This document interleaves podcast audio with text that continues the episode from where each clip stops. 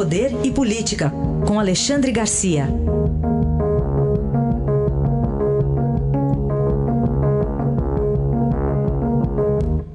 Oi, Alexandre, bom dia. Bom dia, Carolina. Bom dia, Manuel. Bom dia, Alexandre. Bom, o Superior Tribunal de Justiça determinou afastamento imediato, inicialmente por seis meses, do governador Wilson Witzel, do PSC, do cargo. Ele e seus aliados são acusados de cobrar propina para contratação emergencial e para liberação de pagamentos a organizações sociais que prestam serviços ao governo nas áreas de saúde e educação. É, a defesa de Witzel diz que ele recebe afastamento com surpresa e uma decisão monocrática, enfim, vai tomar medidas cabíveis, mas a Promotoria Geral da República diz que o dinheiro era pago através de contratos simulados no escritório da primeira-dama. Queria que você falasse um pouquinho sobre essa conturbada situação ali do, do governo do Rio de Janeiro, Alexandre. Pois é, isso vem de longe, né? engraçado que poucos órgãos de, de, de mídia estavam denunciando isso, entre eles o Correio da Manhã que voltou, né, via digital, e eu acompanhava aqui, ficava batendo nessa tecla, olha, tem corrupção, tem corrupção na área da saúde, né, tem desvios, é, acabou indo para a Assembleia o pedido de impeachment, foi um cometa, né? Sujeito juiz de direito, juiz de carreira, tinha uma, um, uma folha lá mostrando que serviu nos fuzileiros navais e tal, com princípios e, e, e, acontece isso com ele, né? Começar que ele se elegeu assim pendurado uh, em Bolsonaro e depois abandonou também o presidente, né? já mostrando o, o, caráter. Enfim, pastor Everaldo preso, né? Uh, e, uma, e uma série de, de pessoas aí, o grupo todo em torno dele. Agora está todo mundo lá na frente do Palácio Guanabara esperando por ele. Foi um, vai ser uma péssima sexta-feira para ele. Está tá assumindo o vice, o Cláudio Castro, que também está envolvido nisso, né? porque envolvia todo mundo. Eu, eu tenho a impressão que isso aí vai assustar outros governadores que se envolveram nisso também. Aqui em Brasília, essa semana foi preso o secretário de, de saúde.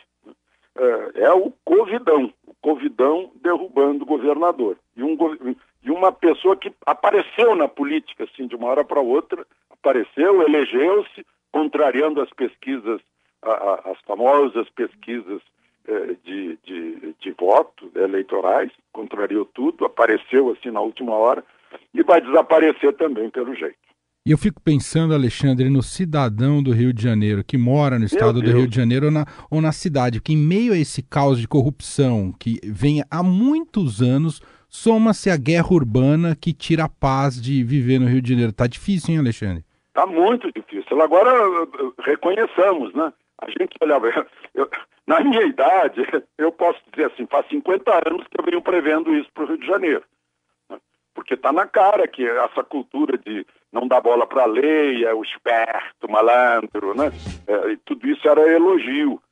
Não dá certo isso, desorganização não dá certo, né? Acaba agora mesmo, né? Sai um, uma quadrilha sai da Rocinha para atacar uma favela do centro do Rio de Janeiro. Né?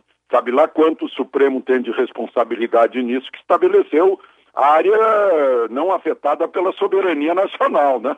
É, santuários do crime lá no Rio de Janeiro. Aliás, vem de longe esses santuários do crime. E o, e o povo do Rio de Janeiro, o eleitor, também elege cada governador, né? Olha o outro aí, o, o Sérgio Cabral, a quantidade de anos que ele recebeu de, de, de, de, condenações, né, de penas, eu acho que está lá nos 300 anos mais ou menos, e é, e é garotinho, meu Deus do céu, é, é, é o Rio de Janeiro, o Rio de Janeiro que faz as suas escolhas. Alexandre, e Itaipu? O que, que a gente pode falar sobre Pois é, está aí um, agora o, o, lado contrário, para levantar a nossa, nossa moral. Né? Uh, eu, eu conheço Itaipu já há muito tempo. Né? Eu, eu, eu, cobria discussões com a Argentina sobre Itaipu uh, e, e, vi crescer e vi a Itaipu depois politizada. Né? Vai para lá alguém que é do partido do presidente da República e tal, para uh, manejar o partido. Teve gente boa lá, né? embora fizesse uh, na, aqueles jeitinhos de partido político. Eu tenho uma árvore lá plantada em meu nome. Mas agora entra esse general uh, Joaquim Silva e Luna, que era ministro da Defesa de Temer, e Itaipu mudou assim do dia para a noite, né? ou da noite para o dia. Na verdade, veio luz sobre Itaipu, né? literalmente, porque a, a energia está mais eficaz, está mais barata, fez todo mundo mudar de Curitiba de São Paulo. Olha, diretor da Itaipu morando em Curitiba de São Paulo, nada disso, vai morar em Foz do Iguaçu. Fechou o escritório de Curitiba de Itaipu né? e passou a influenciar toda a sociedade em torno. Né? Melhorias nos hospitais. Né? Agora mesmo, ontem foi. Eu estou falando nisso porque ontem ele estava lá na, na, na, no início de obras da duplicação de uma BR lá ao lado do presidente. Né? Mas mudou tudo, é, agora é, é impessoalidade, é eficiência, está é, tá funcionando tudo, o, o, um polo turístico, melhoria no aeroporto, vai fazer um hub de, de, de inteligência, de educação, de turismo ali em Foz do Iguaçu. E não deixa de ser uma área estrategicamente importante, porque fica numa, numa esquina, né, na tríplice fronteira, Paraguai, Argentina e Brasil, ali em Foz do Iguaçu. Mas aí a gente vê que a presença de uma pessoa num, num cargo importante, no caso, diretor-geral do lado brasileiro da Binacional, que faz uma tremenda diferença nessa que é está entre as maiores do mundo, uh, no mundo hidrelétrico.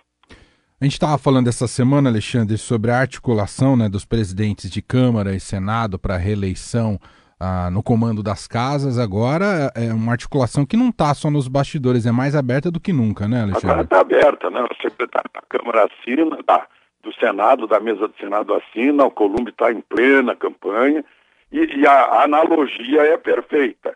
Né?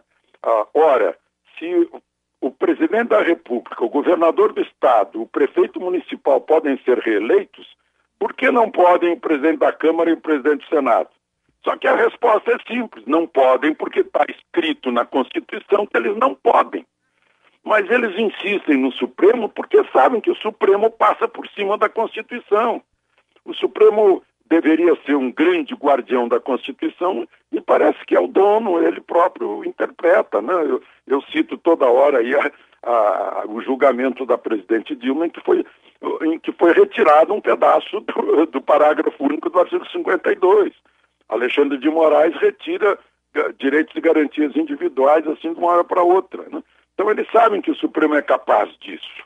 E estão recorrendo ao Supremo e a gente fica aqui se olhando, né, dizendo, afinal, temos ou não temos uma Constituição? Porque se não for respeitada, não teremos. Muito bem, esse é Alexandre Garcia, que está de volta com a gente na segunda-feira aqui no Jornal Eldorado. Bom fim de semana, Alexandre. Aproveitem o fim de semana.